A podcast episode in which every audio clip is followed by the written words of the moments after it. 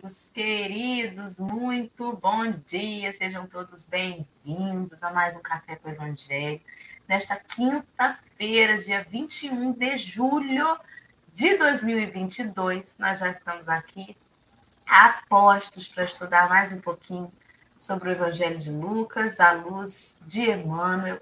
Nossa companheira Dalva Santos já deu seu bom dia às 5h50 da manhã. Esses dias minha amiga Leime falou assim: Dora, eu dei o meu bom dia e não apareceu no café. Que horas, Leime? E ela era antes de 5 e meia da manhã. Falei, aí não aparece, porque acho que eles só começam a captar os comentários de 5 e meia adiante. Mas tem gente que já vem dar bom dia para gente a partir das 5. Isso quer dizer que já acorda mesmo na expectativa, né? Com a Patrícia Couto aí, 5h51 já deixando o seu abraço para gente, a Rejane, a Leime, que agora está esperando passar 5 e meia para deixar um bom dia, né, amiga? A Vera Generoso está aí com a gente. Bom dia, Nelma Rocha. Soninha, que agora eu vou pegar no pé, só chamo de Soninha, né? A Rejane aí. Também, Jorge Miachiro. Bom dia para Geni, nossa amiga paulista querida, Eleane Maria. O Wilson também chegou. Bom dia, Fátima. Bom dia, Denise. E eu não vou falar um por um, senão Thelma vai ficar preocupada, né? Haja nome para Dora cumprimentar.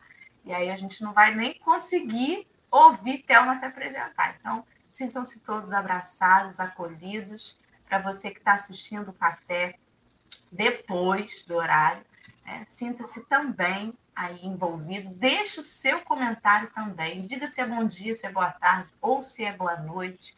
Se você está ouvindo no podcast, depois não deixa de ir lá no YouTube deixar também o seu comentário, dizer, olha, eu ouvi lá pelo podcast, mas eu vim aqui só dizer que eu ouvi por lá, porque o ser de luz que alimenta as nossas redes do podcast, ele fica feliz com o feedback, porque é onde a gente tem menos audiência. E não é sobre a audiência, sobre a gente ser conhecido, sobre a Thelma ficar famosa, mas uhum. é sobre o quanto que a gente consegue espalhar a mensagem.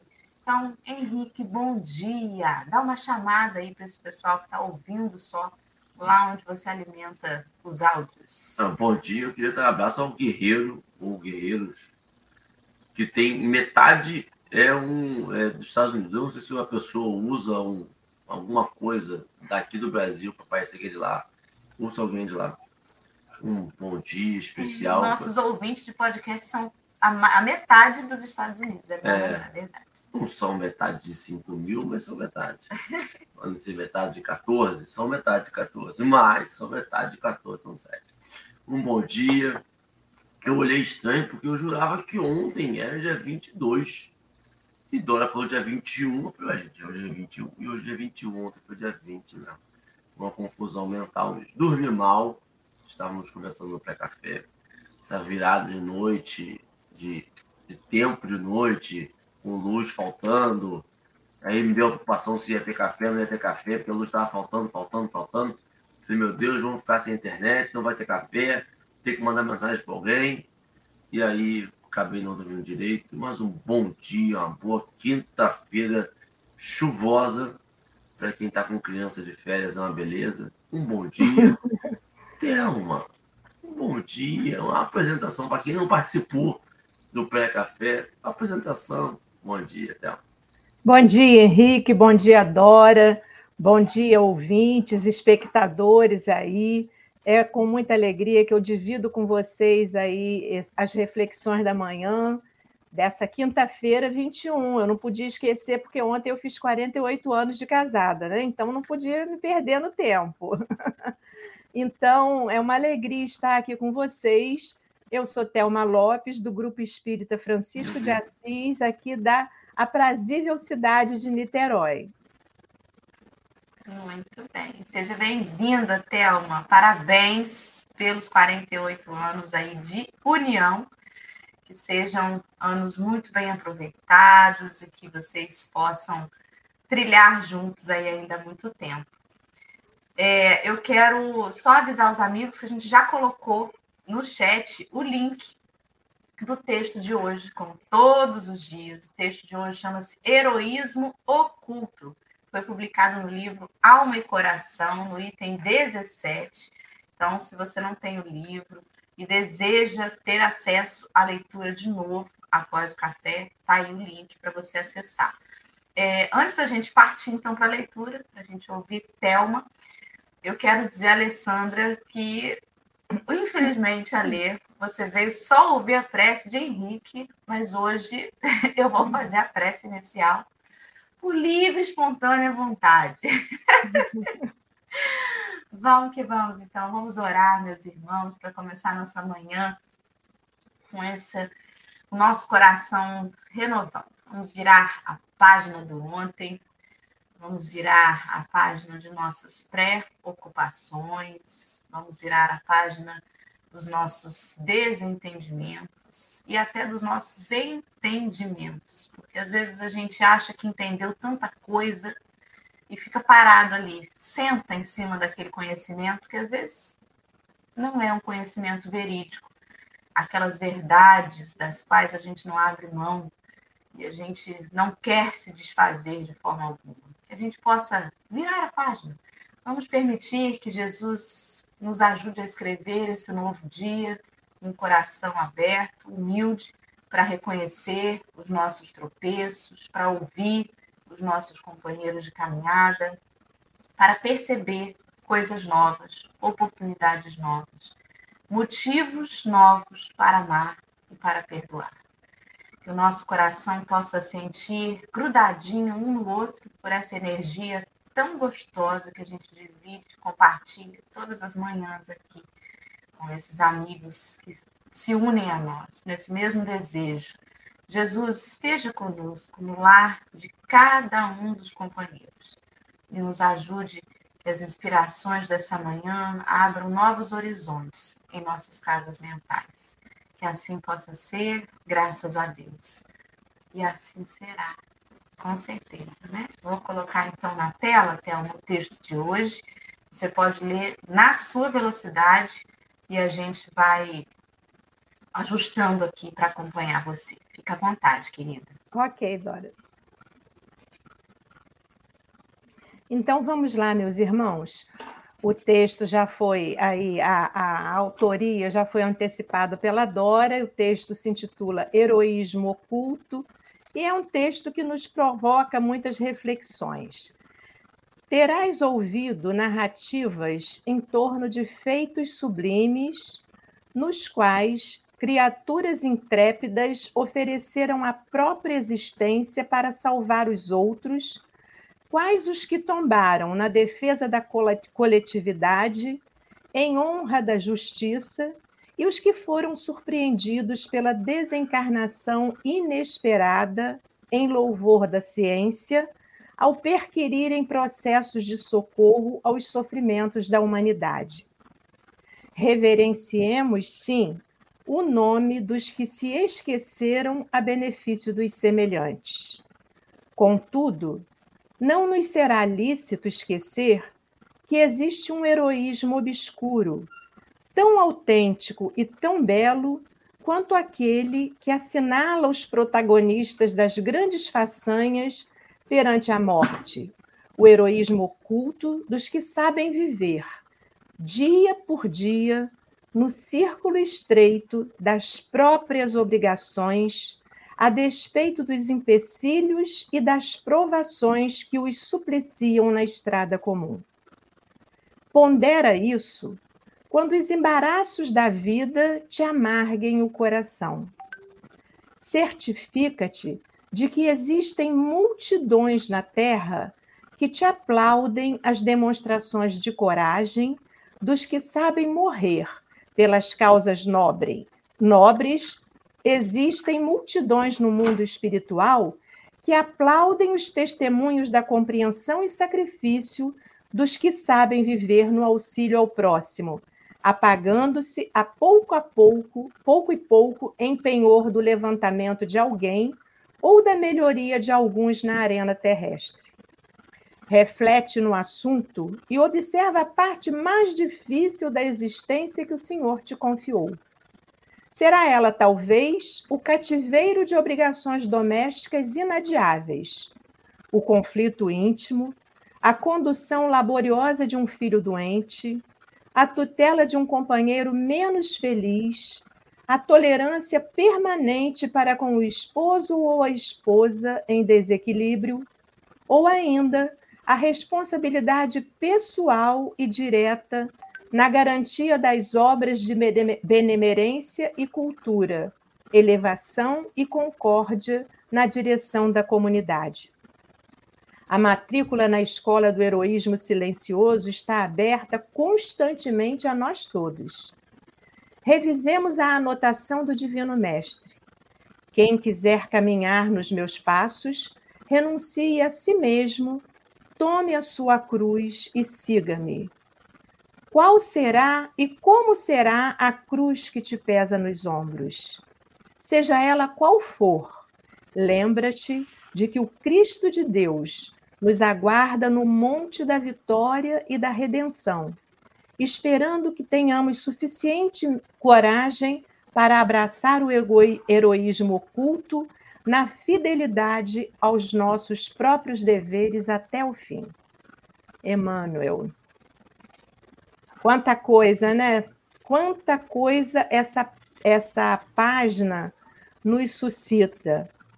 A página tem início nos lembrando daquela, daqueles vultos né, que a humanidade recebe né, de tempos em tempos, porque, como nós somos filhos de um Deus Pai, Deus nos envia de tempos em tempos aqueles irmãos que vêm à Terra com o propósito de nos inspirar, né? de trazer contribuições para a humanidade na área com a qual se identificam, na, na área com a qual se programaram para atuar e que vem até nós para nos inspirar, de alguma forma, para contribuir com a humanidade no seu progresso.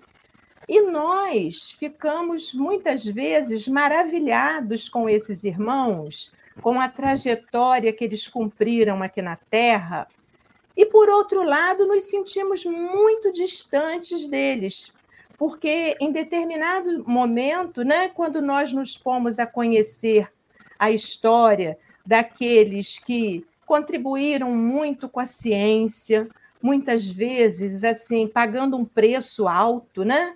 Muitas vezes é, tendo que fazer renúncias muito grandes outros que contribuíram no, no, no campo né, da, das relações sociais, né, da, da, da economia, nas várias áreas do conhecimento né, que, que a humanidade eh, registra, nós às vezes ficamos assim, ah, esse espírito que veio só pode ser um ser especial, né?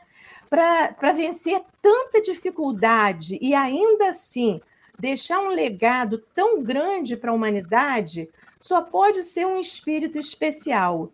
E aí nos esquecemos, né?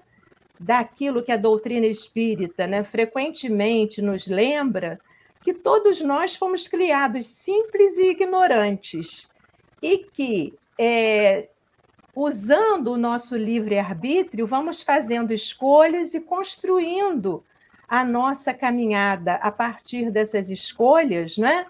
E que nenhum de nós, na verdade, por mais expressão que tenha em determinado momento da história, foi aquinhoado com aquilo que outro deixou de ser, né? Nós não somos esses vultos eminentes aí que a humanidade registra, não são seres privilegiados, mas são seres que foram fazendo escolhas, que foram, né, acertando aí, é, é, é, renunciando e foram deixando a sua contribuição. E não há como a gente não se lembrar de alguns deles, né? É, eu estava lembrando aqui no trecho em que fala né, que pagaram com sacrifício muitas vezes a própria vida da Marie Curie, né, que esteve entre nós aí, descobrindo aí o rádio e contribuindo, por exemplo, para que tantas pessoas hoje tivessem acesso a tratamentos, né? Sobretudo aquelas que passam pela prova do câncer, né? tivessem acesso a um tratamento que muitas vezes é, é, garante a, a, vida daquela pessoa e que, por conta disso, segundo né, a biografia nos mostra, foi vítima de uma leucemia severa é, por estar exposta à radiação por muito tempo. Né? A gente se lembra também do, Martin, do, do Nelson Mandela, né, que teve uma contribuição tão significativa lá na África do Sul, né? É, na época lá do apartheid, que ficou preso vinte e tantos anos, né? e que ainda assim saiu dando lições tão preciosas né? de resiliência, deixando a humanidade né? uma, uma contribuição no campo do pacifismo, da, da resiliência, é, por ter abraçado aquele ideal então, a humanidade é, registra inúmeras histórias, né, inúmeros casos de irmãos que é, foram esses heróis né, mais eloquentes né, da humanidade. Mas Emmanuel vem nos lembrar exatamente o contrário. Né? A página tem como título Heroísmo Oculto, e existem aquelas histórias que não chegam às mídias, muitas vezes, e que são tão preciosas quanto essas, né? Muitas vezes é, irmãos que passam por adversidades incríveis e que vêm deixar a sua marca silenciosa na história da humanidade. E aí eu vou, ser, vou, vou passar já já para vocês, não quero né, ocupar o espaço aqui é, falando sozinha, porque essa não é proposta desse encontro, mas eu estava lembrando de uma que foi particularmente assim. E foi uma pessoa cara ao meu coração e é de parte da minha família. É, eu não sei se vocês já ouviram falar que ali na cidade de Itaboraí tem uma, uma colônia para rancenianos, né? Hoje, com muito poucas é, pessoas internadas ali, porque felizmente a doença está praticamente sob, sob controle, né? mas houve uma época em que o tratamento se dava à base da segregação. Né? As pessoas portadoras do bacilo de Hansen eram retiradas da, do convívio social, afastadas, afastadas da sua, das suas famílias e eram segregadas ali numa comunidade. E nessa comunidade eu tive a oportunidade de conhecer uma senhorinha que é tia das minhas primas, né? que foi, foi tia emprestada né? das minhas primas, porque é casada com um tio delas e que chamava é, tia Durvalina. Era uma pessoa de olhos muito, azu muito azuis, uma senhorinha de olhos muito azuis, que andava numa cadeirinha de roda dentro de casa, de rodas dentro de casa, feita pelo, pelo seu marido, José Lopes, que era marceneiro. Apesar de toda a mutilação das mãos, né, ele era marceneiro. E eu cheguei a ter um móvel de casa, assim que eu casei, feito por ele, porque ele tinha uma marcenaria dentro da comunidade, né, lá de Hansenianos. E essa senhorinha, ela se locomovia dentro da casa, naquela cadeirinha, e ela fazia tudo ali. Era uma pessoa que tinha tudo para se lamentar da vida, né? porque não for afastado precocemente dos seus afetos, e a única pessoa de laços mais próximos com a qual ela convivia era o seu companheiro. E ela fazia tudo dentro de casa com uma ligeireza impressionante naquela cadeirinha, arrastando-se para lá e para cá. Toda a casa foi adaptada para que ela pudesse se locomover daquela forma e ela, ainda assim, ela era evangélica, ainda assim, ela tirava um tempo grande da sua vida para evangelizar as crianças lá na sua igreja e para consolar muitas pessoas, porque ela era muito procurada, né? Ali no seu lar para levar o consolo a muitas pessoas que talvez estivessem em condição, né, em condições físicas muito melhores que as dela. Então, eu gostaria hoje até de homenagear esse espírito, né, que já está na pátria espiritual, que eu convivi pouco, mas tive oportunidade de conhecer e cuja história me sensibiliza muito, né? E agora eu passo para vocês para a gente ir trocando aí, né? Thelma, neste momento, aquele meu medo, aquele meu receio, aquela minha noite mal dormida se concretiza. Porque faltou luz agora, tanto que Dora, o sorriso dela que parecia travado, é porque estava travado, estava sem internet. A gente voltou a luz agora, eu vou vir pelo 3G. E aí, Dora tá voltando já. E, e aí a gente vai participar. Eu faltou uma partezinha da história do que você estava contando. Eu, eu caí, não, não conseguia escutar. Eu escutei o início, escutei o do, da marcenaria e a da tia eu não consegui pegar, porque foi um ah. momento em que eu estava trocando a internet. Ah, não, eu, eu posso repetir rapidamente aqui, Henrique. Foi uma, uma é, essa tia, né, emprestada, casada com esse esse marceneiro, também portador de, de hanseníase, né? Que a, apesar de ser, ter bastante mutilação e tudo, exerceu o seu ofício e se sustentou é, é, a partir das peças que fazia com muito capricho. Eu disse que, inclusive, eu tive uma estantezinha de sala feita por ele, né?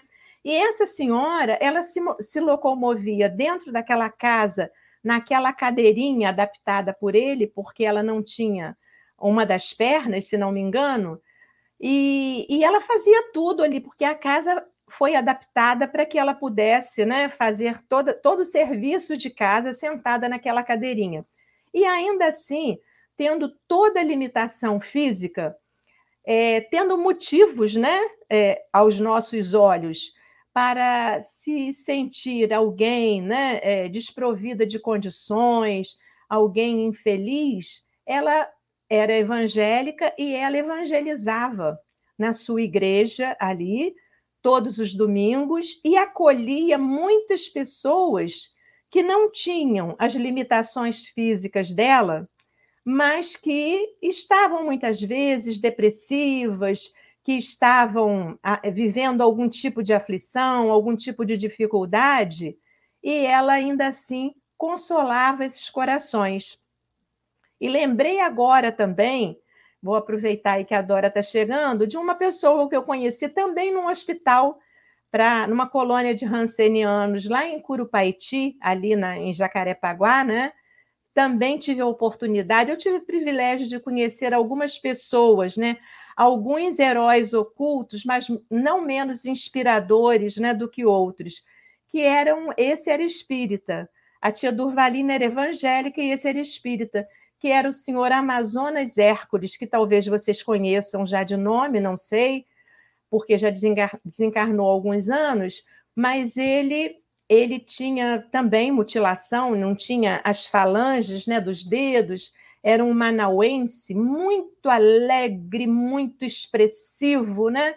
E poeta, poeta que recebia, recebia aqueles que iam visitá-lo lá na sua casinha, sempre com uma poesia, né? E ele tinha um trabalho grandioso ali, no centro espírita, se eu não me engano, era Filhos de Deus, o nome do centro que tinha ali dentro daquela comunidade. E ele ajudava pessoas do Brasil inteiro, ele tinha uma correspondência vastíssima. E quando eu estive com ele, ele estava muito aflito, porque ele não estava bem de saúde. E ele, ele, ele não tinha também uma das pernas, ele usava uma muleta então, para chegar, o centro tinha uma escadinha, para ele chegar ao centro era uma, uma dificuldade grande, né? E ele é, estava muito preocupado, porque, por não estar bem de saúde, a campanha de Natal estava atrasada. E ele atendia, ele fazia uma campanha de Natal lindíssima, né? De alimentos e, e tudo, e atendia uma comunidade grande, apesar da limitação que tinha ali, né? e depois a gente fala das nossas pequenas, pequenas grandiosas missões, né? Que todos temos. Voltei! eu estava ouvindo através do, do, aparelho de Henrique, né? Que estava no 4G, então eu consegui ouvir aí com ele a história. Obrigada, Thelma, por trazer esses depoimentos. É, a gente vê, lê o texto e escuta né, histórias como essas e a gente fica sempre muito tocado, fica sempre admirado, né? Mas é preciso a gente tomar um pouquinho de cuidado, porque é uma linha muito tênue entre compreender o que o Emmanuel quer dizer, admirar a caminhada destas pessoas, né, em suas renúncias, em seu comportamento abnegado, e, e, ao mesmo tempo, achar que isso tudo é uma exaltação ao sofrimento e à uhum, dificuldade. Uhum, uhum. E isso é um perigo muito grande, né? Porque não é sobre quanto mais eu sofrer, melhor vai ser a minha evolução. Não é sobre isso que o Espiritismo fala. É, senão a gente acaba criando um, um, um, vamos dizer assim, um sentimento de posse com a dor, né? A gente percebe muitas vezes que as pessoas elas até se acomodam na dor, elas se acomodam, por incrível que pareça, e aí eu estou falando isso sem nenhum tipo de julgamento, né? Mas se acomodam num diagnóstico para dizer este é o, o meu câncer, a minha cruz. E, e como se, se não tivesse aquilo, fosse deixar de ter a piedade das pessoas, fosse deixar de ter o carinho do, das pessoas ao redor. E não é sobre isso. É sobre como vencer esses obstáculos, esses desafios, né? Sobretudo, sem ficar colocando-os no currículo espiritual. Porque senão a gente passa para aquela outra característica que é o orgulho de ser humilde o orgulho de sofrer, né? Não é sobre isso. Não é sobre a gente ficar contando as nossas mazelas. Normalmente, o sujeito é grande pelo que contam dele e não porque ele conta de si próprio. Eu tenho certeza que essa história ficou muito bonita porque você está contando o que você observava neles, né? Mas não porque eles ficavam, né? Ai de mim, que sou assim e tudo mais. Que toma um outro sentido. Aliás, e... Dora, desculpa. Não, pode falar. É excelente essa sua observação, porque eu acho que o que me encantou né, nessas histórias que eu resgatei né, da memória, né, no momento em que eu estava lendo o texto para compartilhar com vocês, foi exatamente isso, porque for, essas né, é, com as quais eu convivi né, eram pessoas que faziam naturalmente, num, em momento algum se, se sentiam né, injustiçadas, faziam da dor um estandarte né, para se apresentarem aos outros como exemplo, absolutamente, já eram espíritos que provavelmente, né, forjado em outras dificuldades, já não viam né, na, nas suas atitudes é, nenhum valor excepcional a coisa era feita de, com tanta naturalidade, né? Que essa exaltação, esse culto à dor, em momento algum transparecia. Muito bem lembrado. Justamente, né? E, e isso também dá margem a uma outra coisa muito perigosa. É, a gente fala muito no Espiritismo sobre esse sentimento de abnegação, né? Quando a gente fala assim, pega a sua cruz e segue Jesus. Uhum é um dia de cada vez. Ele não disse assim, pega a sua cruz e corre. Não, porque ele sabe uhum. que, é, que é difícil para a gente, né? É um passinho por vez. E sobre essa cruz, a gente precisa entender o que, que é nosso e o que, que é do outro. Quando Emmanuel coloca ali nos exemplos, né, da, das partes mais difíceis da existência que o Senhor te confiou, ele coloca ali o cativeiro das obrigações domésticas inadiáveis, o conflito íntimo, a condução laboriosa de um filho doente. Então, assim, dentro daquilo que te compete, porque às vezes a gente quer pegar a cruz do outro e trazer para nós e amarrar um sofrimento muito maior. Por exemplo, nas relações tóxicas, você não uhum. vai abandonar o outro, mas você precisa entender até onde está o seu limite. Você não é obrigado a ser saco de pancada de ninguém. Ah, mas eu preciso honrar o meu pai e a minha mãe. Mas se é tóxica essa relação, você precisa, às vezes, manter uma certa distância até onde aquilo possa te fazer mal. Eu preciso buscar uma ajuda, psiquiátrica, psicológica. Não é para você sofrer né, a torta e a direito. E aí eu me recordo sempre daquela pergunta do livro dos Espíritos, que eu fui até buscar aqui, porque eu não sabia de cabeça o número, que é a 642, quando Kardec questiona se, não, se basta a gente não fazer mal a ninguém uhum. para agradar a Deus. E aí a espiritualidade responde: você deve fazer o bem no limite das suas forças. O problema é que a gente não conhece o limite das nossas forças. Se com humildade eu reconhecer que o meu limite é aqui, eu não vou tentar dar além disso, senão eu vou adoecer. Por isso é tão importante andar junto com o autoconhecimento. Reforma íntima e autoconhecimento. Se eu não me conheço, eu não sei o meu limite. E se eu vou além do meu limite, eu não só não ajudo o outro, como eu me atrapalho. Eu atrapalho o meu processo evolutivo, porque eu adoeço psiquicamente. Então, eu preciso sim dar conta do meu lar, dar conta dos companheiros de caminhada, no sentido de manter com eles um relacionamento o mais amoroso possível, mas eu também preciso saber qual é o meu limite. Senão eu estou achando que eu me desfazendo estou sendo herói e não estou sendo, estou sendo só orgulhoso, achando que eu posso dar mais do que verdadeiramente eu posso. E é tão importante a gente reconhecer isso, né? No livro Obreiros da Vida Eterna, a gente vê vários exemplos de desencarnação. O famoso desencarno de Dimas, né, que todo mundo fala, e outros. E eu me recordo que André Luiz comentou, eu não me lembro se era de Dimas ou se era um outro exemplo que estava lá no livro, que o companheiro, puxa, ele era né, tão, tão dedicado, tão, tão é, é, respondia tanto pelas suas obrigações, e por que, que ele ainda está é, tendo tanto sofrimento para fazer essa passagem. E aí os missionários, lá, os amigos espirituais que estavam auxiliando aquele processo né, da, da, passagem dos companheiros, ele comentou: olha, este aqui ele está indo até antes do tempo, não era nem para ele partir agora. O problema é que ele desmoronou as forças físicas porque ele ultrapassou os seus limites. Ele fez além do que ele podia. E aí, com isso, o corpo físico dele não suportou.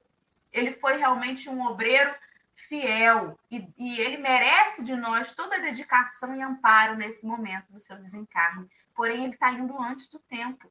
E aí, André Luiz ficou até com vergonha, porque ele falou assim: caramba, eu também fui antes do tempo, mas eu usei mal o meu corpo físico por egoísmo. Ele não. Ele usou mal por conta de ter passado dos seus limites. Tudo isso é ponderado né, na balança das leis divinas, do merecimento, de tudo mais. Mas ele também acabou destruindo antes do tempo as forças psíquicas e físicas, o seu fluido vital. Ele passou dos seus limites. E é muito tênue essa linha, Thelma, Henrique, uhum. companheiros, porque nós somos muito orgulhosos. Nós achamos que já estamos melhores do que nós realmente estamos, né? Tem uma é. passagem no Evangelho de Lucas, até que, que fala isso mais à frente, em que ele diz assim: sou apenas um servo inútil que não faço mais do que a minha obrigação. A gente tem que lembrar disso, senão a gente acha que está fazendo demais, né? Mas eu também sofri anos com aquilo. Nada. Você fez mais do que a sua obrigação.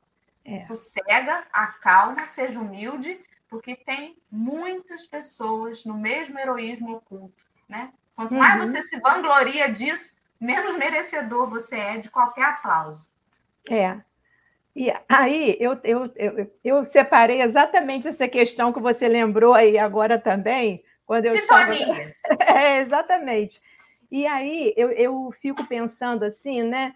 No, no quanto, durante muito tempo, nós nas casas espíritas tínhamos uma inter interpretação muito equivocada disso, né? Quando você falou em relações tóxicas, não raras vezes eu ouvi dentro das casas espíritas, né, assim, ah, o casamento é difícil, mas tem que aguentar, tá muito difícil. E aí aquelas pessoas que é, eram sofriam violência doméstica, casavam com o marido alcoólatra que lhes impunha assim uma série de sofrimentos e de né, é, situações difíceis, dolorosas, achavam que tinham que ficar arrastando né, aquela corrente até o final, porque senão na outra, de qualquer maneira, ia retomar. Vocês são jovens ainda, não deve, já, já é, pegaram uma outra fase né, de interpretação dessa realidade.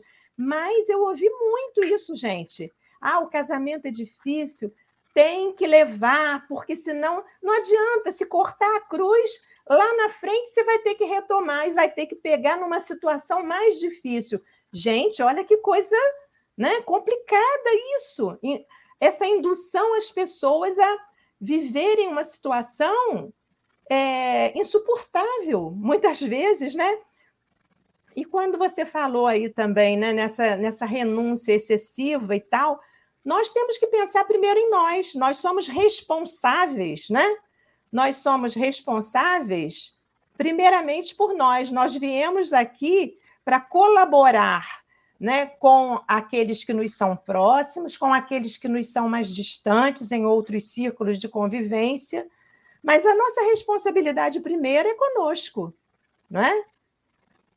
Henrique, você quer falar algo? Você está tão silencioso hoje? Eu estou ouvindo. É eu fico pensando, hoje, mais pensativo, e o texto me leva para isso, porque a, o conjunto da sociedade, dos encarnados, é de vida comum, é de vida acordar e, e trabalhar e cuidar da família, e tem seus, suas as suas cruzes, suas cruzes, tem, tem seus momentos, tem suas, suas missões, suas, suas coisas laboriosas, mas assim, eu conto no dedo as pessoas que do meu círculo, da minha convivência, que tem uma história parecida com essa de que Thelma contou. E aí eu consigo contar mais no dedo, com mais dedinhos, pessoas que poderiam ter essas histórias, mas que escolheram outro caminho. É porque, assim, aí eu fico pensando que esse dia a dia nosso, esse nosso nossa vivência, esse nosso é um caminhar sem direção muitas das vezes. E eu acho que essa é a grande missão do evangelho, eu acho que essa é a grande coisa.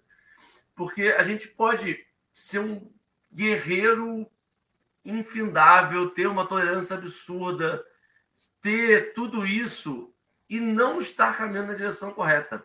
E não fazer disso algo proveitoso para o nosso espírito em agradecimento.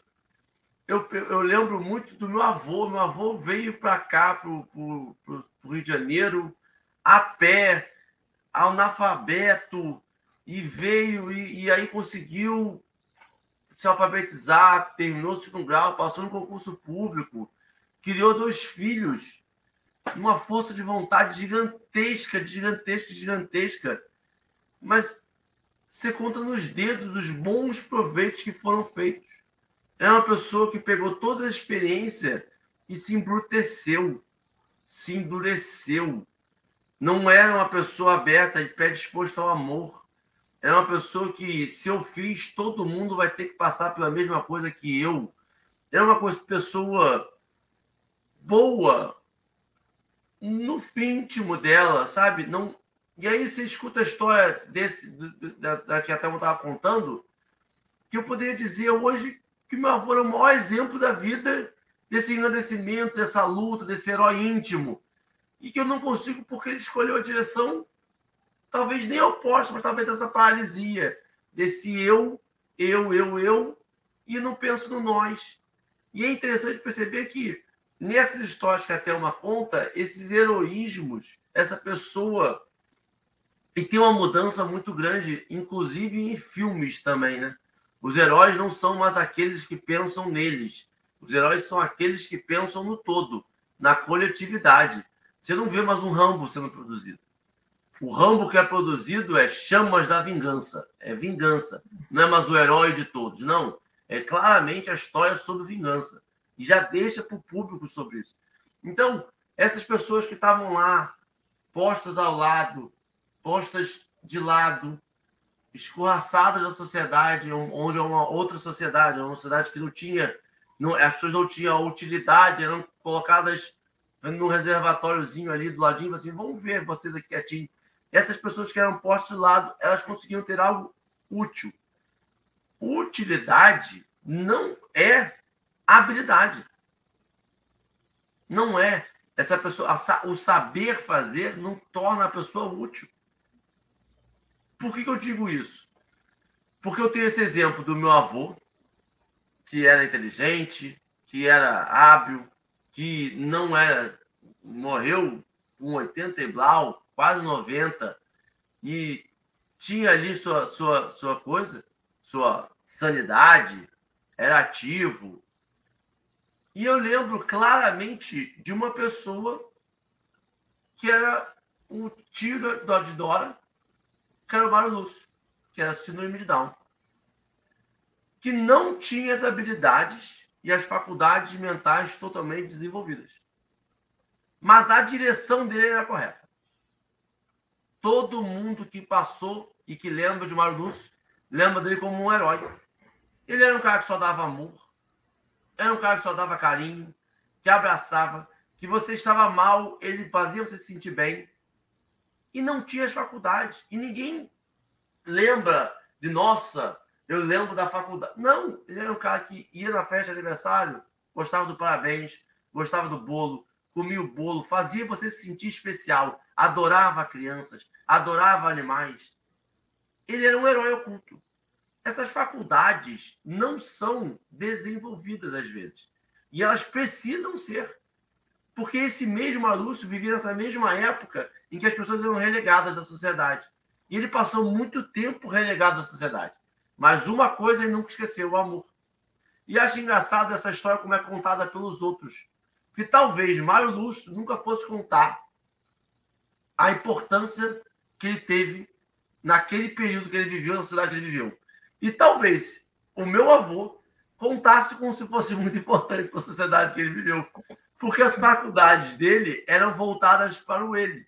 Ele teria mérito, e ele tem mérito, ele criou duas pessoas do nada. Ele venceu o analfabetismo, ele venceu a fome, ele veio a pé, ele escreveu um livro, mas da direção, talvez, não do engrandecimento, não dessa, como o budismo fala do, do desse da iluminação pessoal, na iluminação enquanto a gente entende como caminho de Deus, de Cristo, esse esse bem comum que a gente tanto tanto, tanto reza e tanto quer, que não é um bem comum material que, que nos torna direita ou esquerda, mas é um bem comum de estado de espírito, de não de, de, de, querer o bem do outro e querer o bem é querer que mais pessoas possam comemorar os esqueci 28 anos que Thelma comemorou ontem, não foi? 48. 48.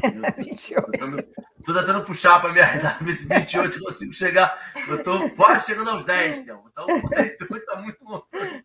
Esse 48, porque é uma troca, uma simbiose é um, é um, é um bem-querer, é um poder confiar em alguém.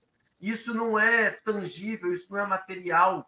Isto é algo que a gente pode dormir, botar a cabecinha do lado no travesseiro e pensar: tá aqui, que bom que eu tenho alguém.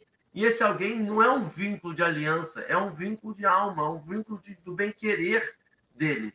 E, e, é isso que a gente quer. Não sei, falei demais, né, Dora? Esse texto me levou para lugares estranhos.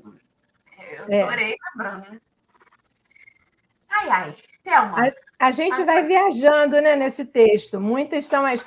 Mas essa, é, essa, esse caso que você está relatando, tão particular, tão pessoal, nos faz lembrar também o que nos dizem os espíritos nas obras fundamentais, né?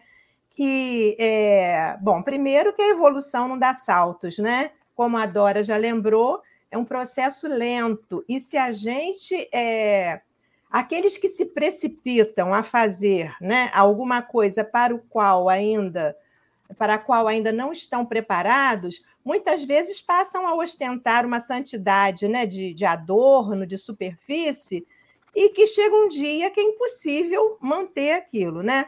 Segundo, é que é, nós desenvolvemos, né, nós temos duas asas para desenvolver, né?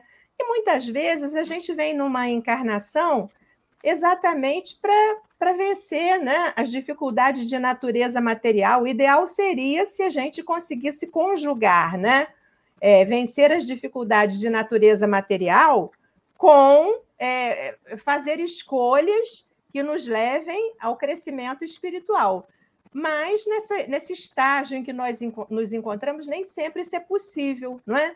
Então, com toda certeza, esses de nós que não conseguimos ainda viver, né, equilibrando essas duas asas, numa outra experiência reencarnatória, nós vamos vir numa condição que nos permita, né, nos sensibilizarmos mais, pensarmos mais no coletivo, entendermos mais que o outro tem seu tempo, que a, a, a despeito das escolhas do outro, nós estamos aqui para colaborar com ele, para ajudar também na sua vitória, né? É, é isso que eu, que eu entendo, dessa forma. Então, eu... e, é, e é lembrar que não existe aleatoriedade, é lembrar que não existe um acaso.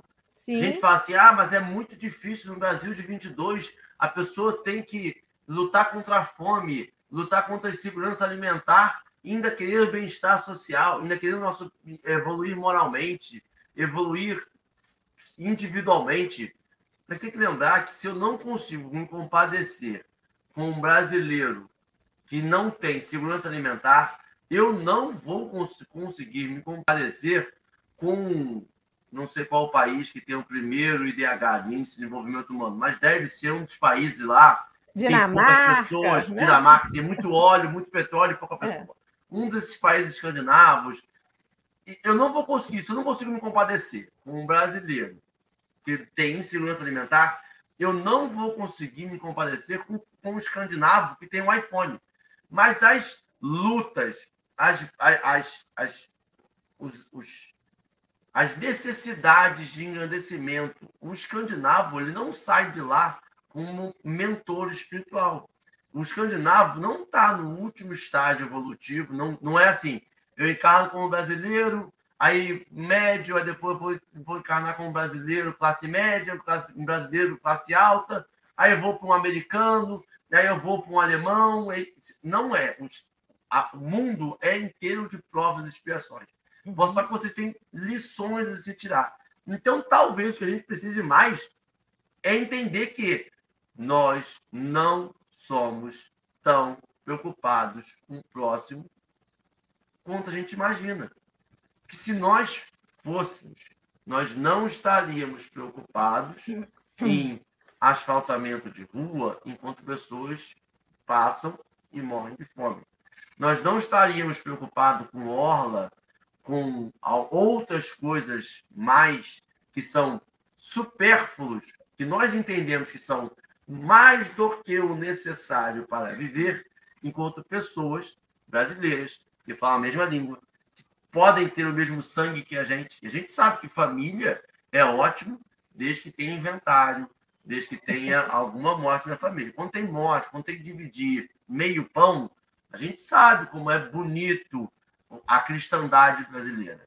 Então, esse, todo esse processo talvez seja para forçar a mão mesmo, para falar assim, a gente precisa entender isso de uma vez por todas. Eu descobri agora, eu estava no meu 3G, meu plano de dados acabou de ir embora. É, antes de eu devolver a palavra para a Thelma, que a gente já está quase chegando no final, é, se, se dinheiro fosse sinônimo de felicidade e de evolução, né? Se, se eu nascer lá na Dinamarca, é porque eu já estou mais evoluído, não teria depressão e suicídio nesses lugares, né? No entanto, tem, e o índice não é baixo. Então, não tem a ver somente com isso, né? Tem muitas coisas envolvidas. Mas Emmanuel veio dizer para a gente nesse texto que a matrícula na escola do heroísmo silencioso está aberta constantemente. Uhum. Eu achei muito interessante. Emmanuel não, olha, ele não gastava grafite do lápis do Chico à toa, né? não ia botar uma palavra ali só para ficar bonito. Se ele botou escola e fez essa analogia, não foi mero acaso, não foi só uma coisa poética. É uma escola porque diz sobre aprendizado. E mais, com a experiência da pandemia, em que nossas crianças ficaram um tempo tendo aula online, a gente viu que o aprendizado ele não está só em passar o conhecimento, porque teve aula online. Elas tiveram um professor ali falando, passando a matéria, fazendo os exercícios, não deixou de ter. Mas o que, que é que prejudicou tanto o aprendizado? O convívio, convívio. social. Convívio. A escola é sobre o convívio. Quando Emmanuel colocou os exemplos ali das obrigações domésticas, do filho doente, do companheiro menos feliz, do esposo ou da esposa. Ele está falando de relações. Uhum. Então, esse heroísmo oculto, ele não vai se dar só para buscar o eu, o meu, o que eu posso fazer.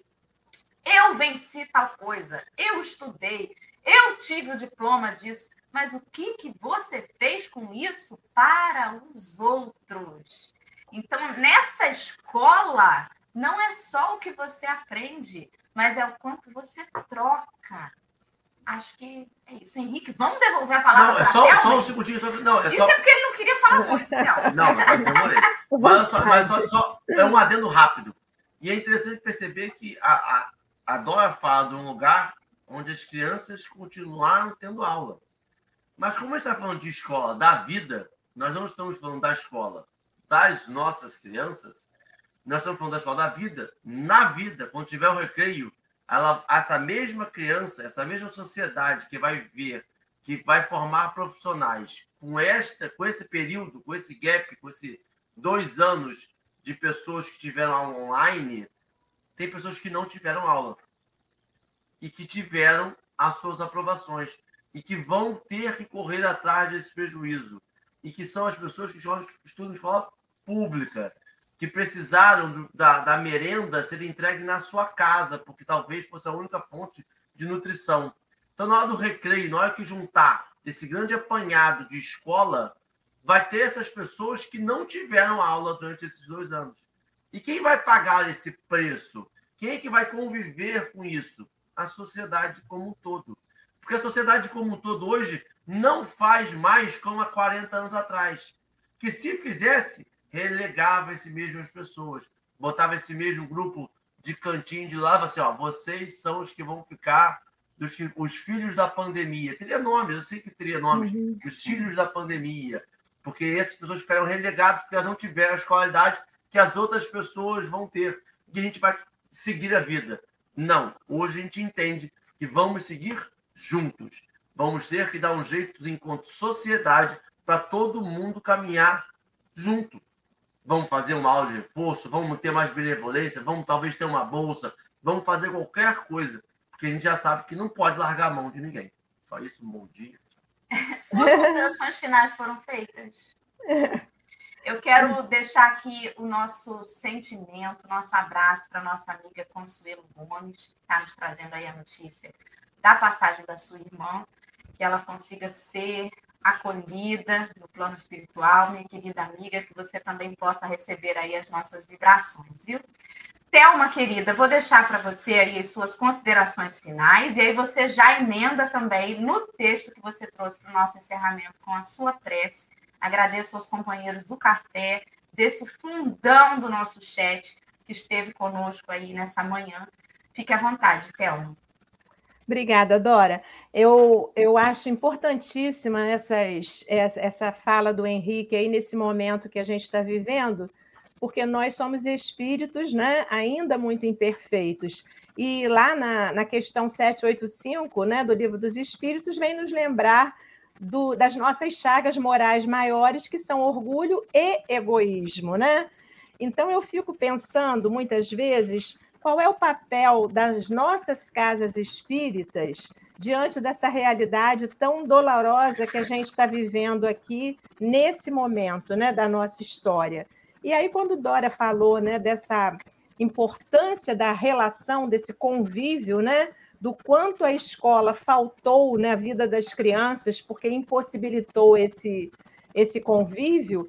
É, e do, é, eu fico pensando também em nós na Casa Espírita, estava fazendo essa reflexão anteontem, né? Muitos companheiros não retornaram ainda por N razões, né? Porque a nossa vida realmente deu uma reviravolta. Mas alguns, porque realmente houve um processo de acomodação, que é natural no ser humano, né? Nós somos assim ainda. E o quanto essas ausências estão sendo sentidas porque a casa continua. E a casa somos nós, né?